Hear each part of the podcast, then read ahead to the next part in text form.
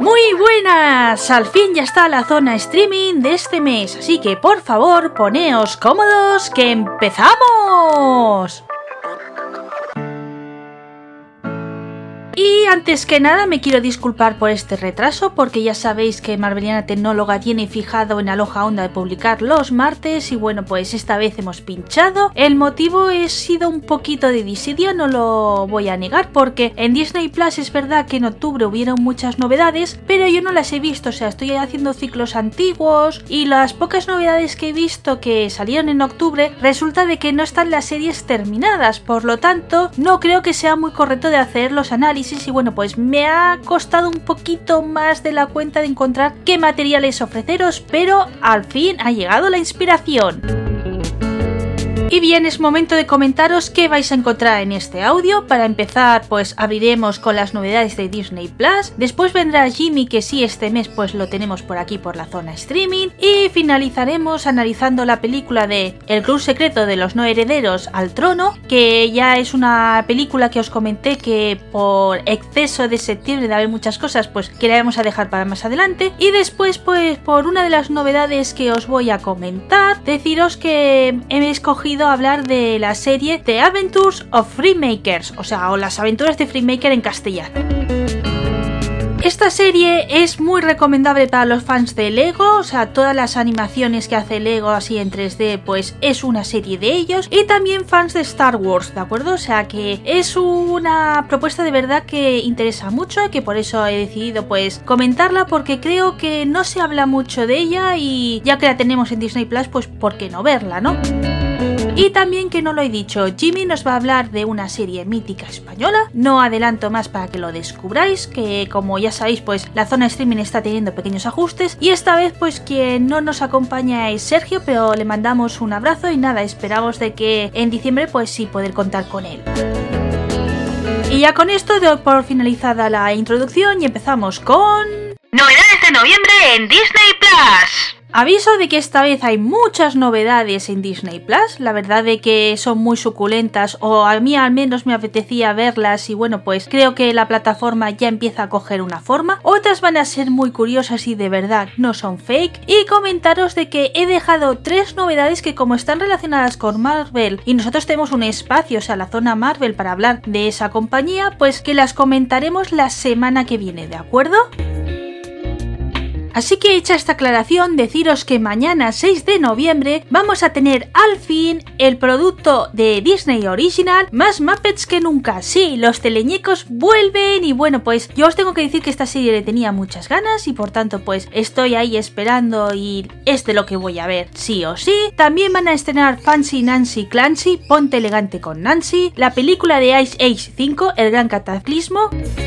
Yo esta creo que no la he visto, con lo que de nuevo, como os digo, pues es un material que segurísimo voy a disfrutar. Aunque el material que me tiene con un hippie bestial es la serie Érase una vez, las siete temporadas de esta serie, que si no suena, pues quizá en inglés sí, porque fue más conocida como Once Upon a Time, van a estar disponibles en Disney Plus. Cuando me enteré fue una alegría bestial, porque todo mi entorno ha visto esta serie, tuvo pues el hippie de su momento, y yo no la pude ver porque, bueno, como siempre ocurre con la televisión pública por aquí, o sea, las que se emiten en abierto, para ser más exactos maltratan muchísimo las series. Entonces empezó teniendo un horario decente, luego lo pasaron a la una de la mañana, después que si emitían seis de golpe, eh, una semana dejaban de emitirla. O sea, ese desequilibrio que muchas veces hemos vivido todos cuando hemos disfrutado de alguna serie en ese tipo de plataformas. Y bueno, pues de poderla disfrutar cuando yo quiera y ahora en Disney Plus, pues es una alegría bestial y lo dicho, la voy a ver y bueno, pues próximamente la comentaremos por esta zona streaming. Y la otra novedad que vamos a tener este 6 de noviembre es la película 8 apellidos vascos. De verdad, no es un fake, está oficialmente en la cuenta de Disney Plus y tampoco nos tiene que extrañar porque hay un acuerdo entre Disney y Mediaset. Sin ir más lejos, el primer episodio de The Mandalorian pues estrenó en 4 así como promoción, entonces se entiende pues que haya estas sinergias y lo dicho, de verdad de que 8 apellidos vascos se va a poder ver en Disney Plus. Ahora ya nos situamos en el 13 de noviembre que vamos a tener las novedades, pues la serie de Originals Tierra llamando a Ned, que si no os habéis enterado pues es un muñequito y entonces hace como entrevistas a famosos y celebrities. No puedo adelantar mucho más porque el tráiler pues no daba más detallitos, pero así os hacéis una idea de si os merece la pena verla o no. También vamos a tener curioso pero cierto, mi colega es un fantasma y ocho apellidos catalanes. El 17 de noviembre tenemos una cita que no nos podemos perder todos los fans de Star Wars, y es que se va a estrenar el especial Felices Fiestas de Lego Star Wars. Está ambientado en un especial que hizo George Lucas en 1978 titulado The Star Wars Holiday Special que eh, va en torno al Día de la Vida, o sea, el Life Day, que es una celebración que los Wookiees realizan. Es un especial, el de 1978, que tiene una fama de ser espantoso y horripilante, pero que todos los fans guardamos con mucho cariño porque si no existiera él, pues no existiría el famosísimo Boba Fett. Como creo que no ha quedado muy claro, quiero destacar que el nuevo original de Disney Plus, o sea, este especial de felices fiestas que tenemos nuevo, corre de la mano de Lego, o sea, que van a tener los muñequitos esa fórmula y forma, y de ahí de que haya decidido hablar de las aventuras de los Freemakers, ¿de acuerdo? Porque es Star Wars y Lego, que vamos a tener como novedad y que para mí es eh, uno de los materiales pues más suculentos de noviembre, y bueno, ya que los Freemakers los tenemos por aquí, pues será un guiño y un completar pues perfectamente este episodio. Al día siguiente, sí, hemos hablado del 17 de noviembre y ahora vamos al 18 de noviembre y es que ese día cumple años un personaje muy Disney. Estoy hablando de Mickey Mouse. Y por ello, en Disney Plus van a estrenar la serie El maravilloso mundo de Mickey Mouse. El 20 de noviembre como novedad vamos a tener los verdaderos elegidos para la gloria. Si no lo sabéis, en octubre en National Geographic, o sea, en esa parcela de Disney Plus, se estrenó una serie que se titula Elegidos para la gloria. Entonces es un biofic, ¿de acuerdo? Entonces van a aprovechar y en esta vez va a ser un documental donde sí vamos a tener los datos correctos y pues vamos a ver las caras y las historias de los verdaderos astronautas del Mercury 7. Pero ojo, esta no es la única novedad, ¿eh? sino que también tenemos Lejos de casa y Érase una vez en el País de las Maravillas. Es un brote o una continuación, un spin-off mejor dicho, de la serie Érase una vez. Esta solo tiene una temporada. Y en el último viernes de noviembre, o sea, el día 27, vamos a tener los estrenos de Noel, Los Simpson, la temporada 31 al fin llega en Disney Plus España y como original tendremos la película Black Beauty. He hablado en otros episodios, con lo que no me voy a extender, pero bueno, hay que decir que está basado en una novela. Y con esto ya cerramos las novedades de Disney Plus que vamos a poder disfrutar en noviembre. Espero que os haya gustado. Próximamente pues lo iremos comentando. Si tenéis curiosidad porque alguna lo analice, pues por favor hacérnoslo llegar en comentarios o por las redes sociales. Sí, no me enrollo más y os dejo con Jimmy. Aloha, hola, soy Jimmy y soy colaborador de Marveliana Tecnóloga. Eh, si, no, si no sabéis quién soy, tengo mi sección Conversaciones con y en la crítica televisiva hago análisis, hablo sobre la televisión, pero esto va a cambiar. Y vamos a darle una vuelta. En vez de hablar como he hecho en, programas anteriores, de hablar de eh, ha habido este programa en esta cadena, etc, etc me voy a especializar en un programa, en una serie y no hace falta que sea actual. Y voy a explicaros un poco sobre la serie, qué me ha parecido a mí y eso. Si queréis que hable de alguna serie, de algún programa que digáis, guau, es que me encantaría que hablase, me lo invento, de OT o me encantaría que hablase de Masterchef pues lo voy a hacer y nos lo podéis decir y pedir por nuestras redes sociales, que tenemos muchas redes sociales. Si queréis ver mi día a día, si queréis seguirme en Instagram, podéis hacerlo tan fácil como buscar arroba JYM y latina barra baja oficial con dos Fs y os saldré arroba Jimmy oficial. Así que no me enrollo y empezamos. la serie con la que vamos a estrenar este, esta nueva sección, que bueno, que es igual, pero este nuevo cambio de la sección se llama... Aquí, aquí, aquí no hay quien viva, aquí no, aquí no. Vamos a empezar a hablar de una de las mejores series que yo creo que nos ha dado este mundo, este país, nos ha dado una de las mejores series bajo todo. Quiero que quede claro que todo esto es bajo mi punto de vista. Entiendo que haya mucha gente que no le pueda gustar y que no tenga la misma opinión, pero me encantaría, me encantaría que si lo estáis escuchando y decís, este tío, ¿por qué dice que aquí no hay quien viva es lo mejor? Si para mí la mejor serie es El Internado o la mejor serie es Vis a Vis. Así que me encantaría que en los comentarios de este programa o en las redes sociales pudiésemos debatir si estáis de acuerdo, si no estáis de acuerdo, pero yo voy a hablaros de Aquí no hay quien viva. Para quien no lo conozca, que no sé quién no puede conocerlo, pero seguro que hay algún despistado que no lo conoce o hay mucha gente que nos escucha y no es de España, es de Latinoamérica y puede que no sepan muy bien que es Aquí no hay quien viva, aunque lo dudo porque Aquí no hay quien viva ha superado fronteras. Pero bueno. Aquí no hay quien viva es una serie española eh, escrita y dirigida por Alberto Caballero y Laura Caballero. Mira qué coincidencia, son hermanos. Que ocurre en un edificio de vecinos. Un edificio de vecinos que no es nada normal.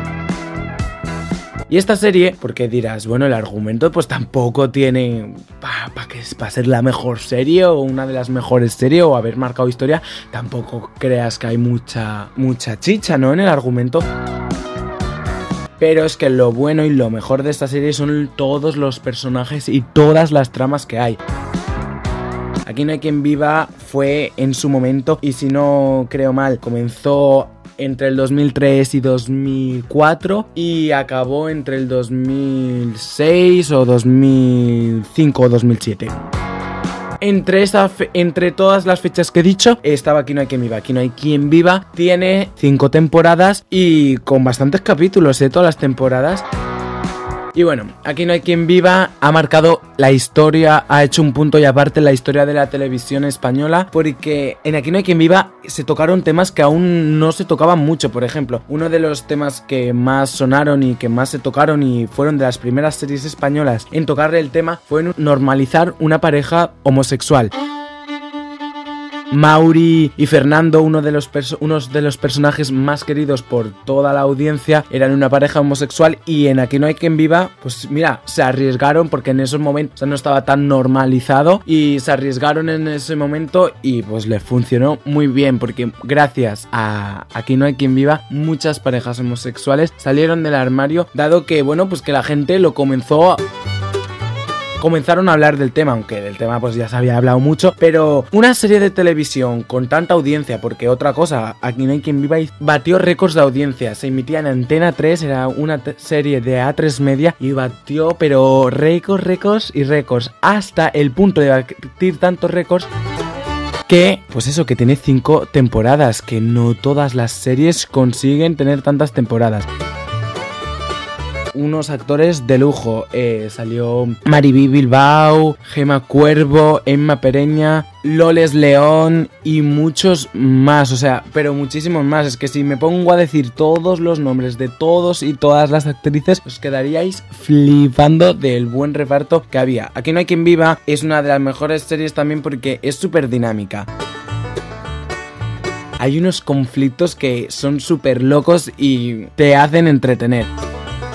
Es una serie de humor, pero también toca temas sociales. Por ejemplo, en uno de los primeros capítulos, eh, Lucía barra la pija da un discurso feminista que, jolín, que para en la época que estaban, pues fue uno...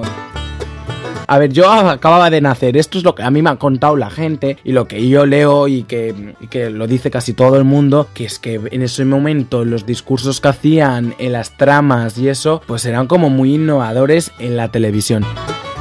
También yo creo una de las cosas buenas que tiene Aquí no hay quien viva es que dentro de que era ficción, obviamente, eran vidas muy entre comillas, muy parecidas a las nuestras. O sea, en muchos momentos te puedes sentir identificado con muchos personajes. Y hablando de personajes, vamos a hacer un repaso de los personajes. No quiero decir de los más importantes porque seguro que me dejo alguno. Y no, no, no quiero que luego me digáis, ay, te has dejado a no sé quién Si os gusta, porque tampoco puedo hacer un análisis aquí de todos, todos los personajes, porque ya sería un programa entero de especial aquí, no hay quien viva. Si os gusta, nos lo podéis decir y hablamos más a fondo de los personajes. Empezamos con el primer personaje, Emilio Delgado, el portero.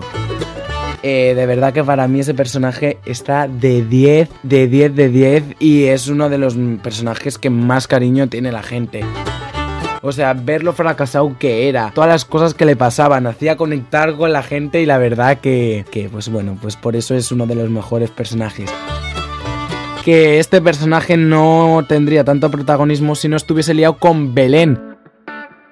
Belén era, bueno, ¿por qué no decirlo? Belén era una desgraciada, estaba, no encontraba trabajo, le iba mal en el amor. Pero, no sé si os habéis dado cuenta de una cosa.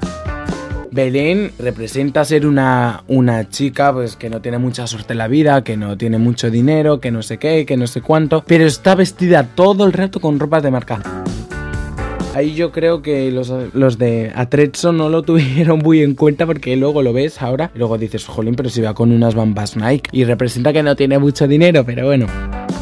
Ella está alquilada en el tercero con Alicia. Alicia es su compañera de piso que sale en las primeras temporadas. No acaba la serie, pero empieza en las primeras temporadas. Y Alicia es una cara dura, es una, un proyecto de actriz. Un proyecto de actriz que, que, bueno, que no le sale muy bien. Y pues siempre consigue que Belén le pague el alquiler. El piso es de Concha, Concha, Doña Concha, la gran frase de váyase, señor Cuesta, váyase es que Concha tiene tantas frases tan míticas como la de soy Concha y entro, o limpiar guarras, o, o las golfas. Eh, bueno, Concha pues es Concha. Y Concha no tendría tanto protagonismo si no estuviese acompañada de Marisa y Vicenta. Marisa y Vicenta, entre las tres, la Radio Patio. De verdad que fue, o sea, eso fue, eso es una bomba de relojería. A las abuelas de aquí no hay quien viva, no se les resistía nada atracaron, robaron de todo solo por cotillear a los vecinos. ¿Y quién era el presidente de la comunidad de Aquí no hay quien viva? Juan Cuesta.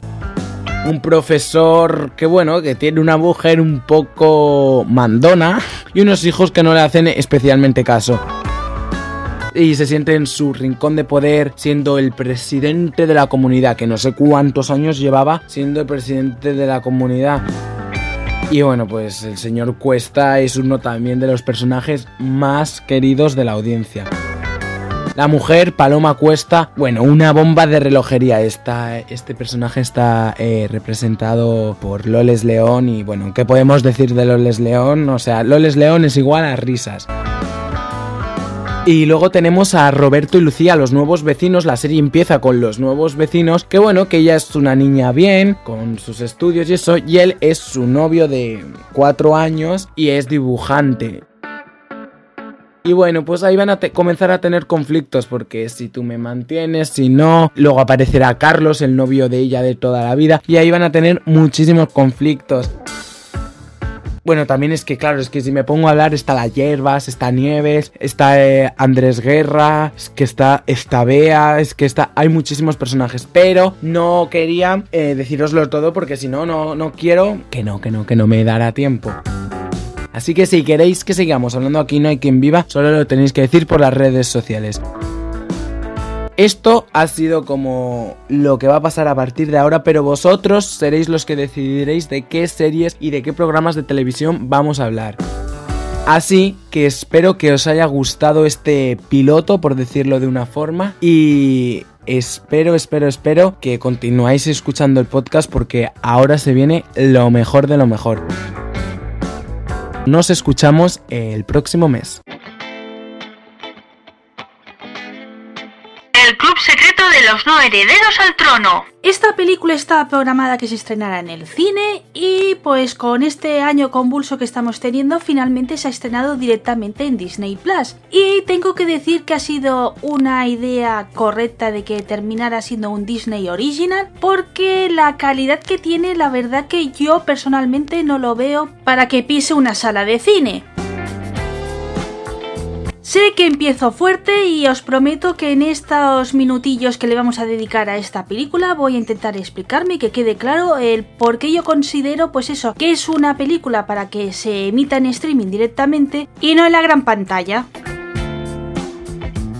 El factor principal es que esta película se nota mucho que tiene espíritu Disney Channel, o sea, unos gags pues muy repetitivos, con un cierto humor pues que al menos en Europa no se entiende del todo bien, o sea, te puede hacer gracia y a mí me lo ha hecho, pero es lo que digo, lo repiten tantas veces porque tiene ese toque infantil de Disney Channel que si a mí me lo hubieran ofrecido en el cine os reconozco que me hubiera decepcionado totalmente.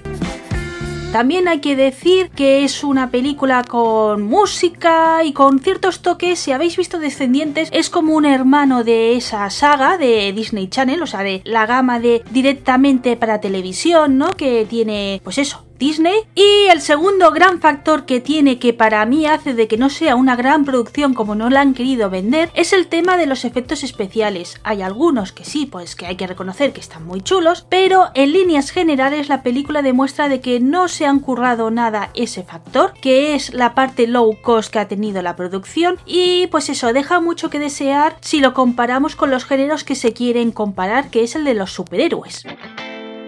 Sí, gente chachi, el club secreto de los no herederos al trono tiene como protagonistas a personas con superpoderes. Es el aspecto que os reconozco que a mí me llamó la atención y que hizo pues que al final decidiera verla cuando la estrenaron, o sea, en septiembre. Y bueno, pues ese factor lo cuida bastante bien, hasta el punto que podemos ver ciertos paralelismos con la primera película de los Vengadores, ya que en cierta manera están creando un nuevo grupo de superhéroes. Concretamente, cinco de los segundos hijos de los tronos pues más famosos que tiene el mundo descubrirán de que no solo son los segundos hijos, pues eso, de la realeza, sino que tienen poderes especiales y que esos poderes especiales harán pues que puedan proteger pues a sus reinos o a todo el mundo en general, pero con un gran peso y es que no lo van a poder decir absolutamente a nadie. Y bien, ya que estoy tocando la historia, no os voy a hacer más spoilers para que la podáis disfrutar si le dais una oportunidad, pero sí que deciros que aunque os he dicho que hay cinco grandes personajes, de entre ellos la principal y la protagonista en mayúsculas es Sam, una de las princesas de Iliria, que no lo ha pasado bien desde que ha perdido a su padre. Y bueno, pues como que no encuentra, ¿no? El lugar de que pertenece, su propósito de vida, entonces se nota de eso, de que es una película para adolescentes y tanto este aspecto de Sam como otros que os voy a contar ahora mismo, pues hacen de que, aunque haya dicho ciertas pegas, sí que creo que para el público objetivo, pues cumple con creces lo que piden o necesitan en este momento. El primer aspecto a destacar es que no tenemos princesas tontas que necesitan un príncipe o un chico, sino que son autosuficientes, o sea, chicas al poder.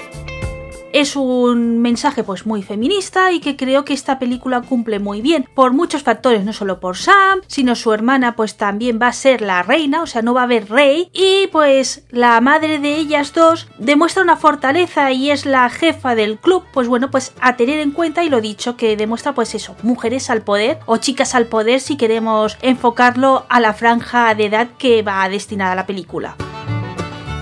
Y el otro gran factor que tiene la película así de mensajes y de valores que quiere transmitir pues eso a los jóvenes es la diversidad de personajes, tanto físicamente, o sea, no tienen que estar fantásticos y visualmente tener un patronaje, sino que cada uno tiene su peculiaridad y a mis ojos al menos no cumple, ¿no? El tema de princesa que siempre nos han estado, o príncipes que nos han estado imponiendo en un pasado, sino que se ve una diversidad tanto de razas, culturas, y muchos factores pues que bueno que estaría horas destacando que para mí es muy bueno. Y también quiero decir que el profesor que les desvela el secreto de los segundos nacidos concretamente se llama James Morrow es del colectivo LGTB o sea se declara gay y también esto que os digo de que eh, ser príncipe no es perfecto dice de que por ejemplo es intolerante al gluten. Entonces es eso pinceladas de que dejan claro y rompen ciertos estereotipos pues que gusta y quizá la única piga que hay es que se haya escogido la temática de eso, de la realeza.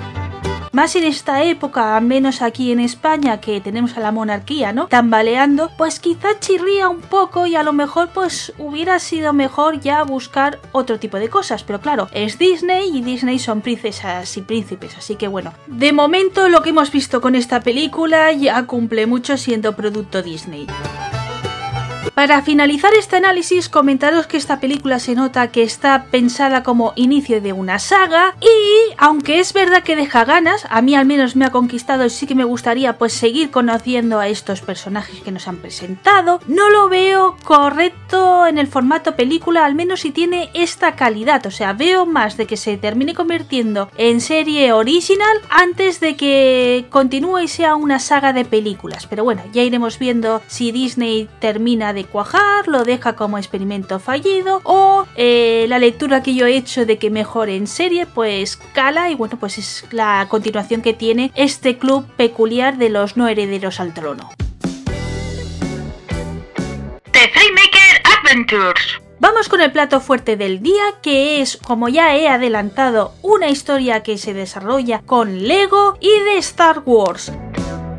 A mí la verdad que tenía esas dudas porque sí que es verdad que la Lego película me cautivó y dije, Dios, como los Freemaker tengan el mismo espíritu es que va a ser una serie fascinante, pero claro, estaba ya Disney de por medio porque ya tenía Lucasfilm en la época en que se hizo esta serie, que fue en el 2016, y bueno, pues estaba ahí dubitativa y empecé a ver pues otras series, otros proyectos que sí que sabía pues de Star Wars que me iban a gustar, y bueno, llegó el momento de que ya había consumido todo de Star Wars y solo me faltaban los Freemaker. Le di la oportunidad y hay que decir que vale muchísimo la pena. Pero antes de dar mi opinión y compartir algunos detalles de la serie, os voy a hacer la ficha técnica para que os situéis y sepáis cómo es el producto que tenemos entre manos en esta ocasión. Esta serie fue emitida en el canal Disney XD, eso quiere decir que de los canales que tiene televisión el grupo Disney pues es de los más adultos porque está enfocado para la adolescencia. Sin ir más lejos, pues casi todas las series de Marvel se han emitido por él que empezó, como he dicho, en el 2016, para ser más concretos, el 20 de junio de ese año y finalizó el 16 de agosto del 2017. Tiene por tanto un total de dos temporadas, cada una de 13 episodios, lo que hace que la serie completa tenga 26 episodios, de una duración cada uno que se mueve entre los 20-25 minutos. Bien, con este dato que os he dado, pues quedaba claro de que sí podía tener el espíritu de la Lego película y lo tiene, o sea, tiene un humor absurdo, bestia y que conecta contigo que es que te hace amarla. Sin ir más lejos, yo la estuve viendo de cara a la madrugada, o sea, a las 12 de la noche, y era risas constantes e incluso me tenía que controlar porque, claro, había gente durmiendo en casa y me decían, oye, no hagas tanto escándalo, pero es que si lo hubiera visto por la mañana, hubiera hecho croquetas, vestia, o sea, la, la disfruté muchísimo. Fijaros de que me había fijado de ver dos episodios cada día para alargarla y disfrutarla durante una temporada, y en una semana me jalé todos los episodios de las dos temporadas. En el terreno de personajes hay bastantes, pero bueno, os voy a hablar de la familia Freemaker, ¿de acuerdo? Que son tres hermanos, Corby, Zanden y Rowan Freemaker, y su droide de combate de las guerras clon, Roger. Aunque al principio de la serie parece que el protagonista va a ser Rowan, el pequeño de la familia que tiene 12 años y que descubre que tiene una conexión con la fuerza, por lo tanto que es un Jedi, realmente a medida que avanza la serie pues cada uno va teniendo su momento estelar y hace de que finalmente tengas que amar a toda la familia Freemaker. Y lo destaco de que digo también el droide porque también lo consideran parte de la familia, es un droide cuidador al final. Y bueno pues curioso y que como siempre ocurre en las sagas de Star Wars, o al menos conmigo, es de los personajes que siempre hacen de que mezcan la pena los droides de, de esta saga. El arco argumental que muchos estaréis pensando si es individual, si está metida en algún periodo, pues bueno, tiene su independencia y que por eso Lego puede jugar y por ejemplo pues nos descubre que los Jedi no son solo los típicos que hemos conocido, espirituales y demás, sino que hay unos Jedi que fueron constructores, entonces pues claro, eh, ya sabemos que Lego son los bloques constructores, con lo que es un juego muy bueno y una licencia que se permiten chula, pero sí, hay que decir de que está conectada a la historia historia de Star Wars y que por eso a los fans pues nos hace despertar ese lado nostálgico y es que está conectada con la etapa del retorno del Jedi. Al principio serán muy sutiles porque aparece por ejemplo en un episodio Leia y Luke, pero luego en la segunda temporada se alistan a la rebelión y entonces ya pues vemos detalles de que suceden en el retorno del Jedi, incluso el último episodio es se podría considerar o yo lo considero así, un ¿qué pasó entre medias que no vimos en la película? Y otro guiño que me gustaría destacar es que se nota que los Freemakers fueron emitidos en Disney XD porque en su serie aparecen personajes de Star Wars Rebels, es otra serie 3D y que fue emitida en ese canal de Disney, por lo tanto entiendo de que va por ahí los guiños, ¿no? Como si has visto Rebels, porque esa es del 2014, te va a emocionar el reencuentro de ver a Chopper, a Era y a otros más, que lo dejo así en el tintero para que lo vayáis descubriendo, y deciros de que esta serie, la de Rebels, tengo pensado analizarla en el próximo Star Wars Day, o sea ya para el año 21, porque es una serie que se habla poco y creo que es injusto porque es una joya. Es más, creo que tal como están las pinceladas, Mandalorian va a beber mucho de ella. Entonces, pues bueno, creo que se merece pues un reconocimiento más abierto del que tiene porque es eso. La veo siempre que hablamos de Clone Wars y Rebels queda en un segundo plano o incluso la gente es que ni la menciona. Pero bueno, eso es futuro y hoy estamos con los Freemaker, otra serie ambientada en Star Wars que tampoco se habla mucho y que creo pues que le deberíamos dar más palabra porque de verdad es una pasada, a mí me ha gustado mucho y por tanto si no tenéis nada que ver este noviembre y queréis celebrar el Life Day diferente, ya que nos van a dar ese especial de felices fiestas por parte de Lego, pues creo que es un buen complemento descubrir la historia de la familia Freemaker. Si le dais una oportunidad, pues me encantará hablarlo ya sea por comentarios en Aloha Onda o en las redes sociales. Y esto ha sido todo por hoy, espero que os haya gustado y nada, nos vemos la semana que viene, que nuevamente no va a ser en martes porque bueno, nos toca la zona Marvel, ya que la semana que viene es 12 de noviembre, que sabéis que es el día que nos dejó Stan Lee, y bueno, pues esa zona Marvel nos gusta emitirla ese día, ya sea que le toque al programa o no, por lo tanto, una semana más nos volveremos a ver en jueves. Hasta entonces, sed buenos. Esto está